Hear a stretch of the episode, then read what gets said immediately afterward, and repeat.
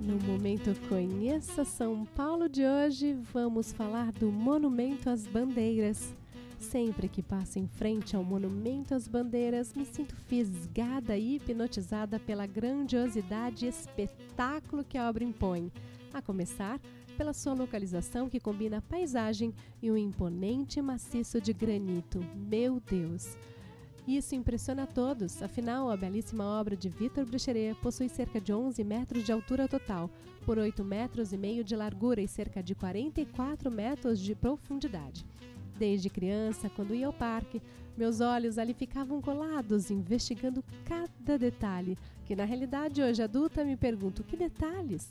As figuras ali representadas são tão bem sintetizadas em suas formas geométricas, com tão poucos detalhes, mas que, por outro lado, são claras o suficiente para identificarmos a figura humana e o que representam da história da construção de uma cidade e uma nação.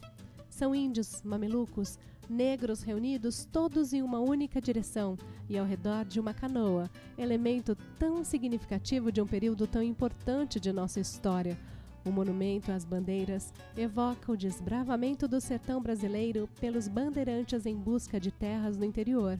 Se possível, visite-o de noite e de dia você terá visões surpreendentes do monumento sob focos de luzes diferentes. Sempre há curiosidades a respeito de uma obra.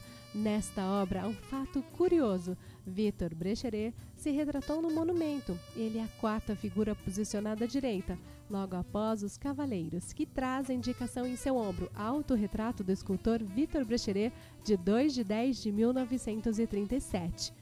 O estudo deste importante projeto de Brecheret começou em 1920, quando tinha ainda 26 anos, mas a obra acabou sendo bastante adiada.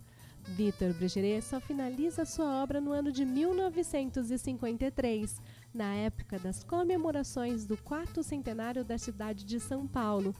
Victor Brecheret foi um artista ítalo-brasileiro que fez parte da Semana de Arte de 22.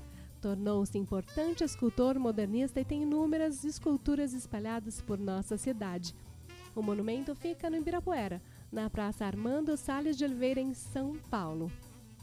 Conhecer e resgatar a memória de nossa cidade é valioso e você só tem a ganhar com este passeio.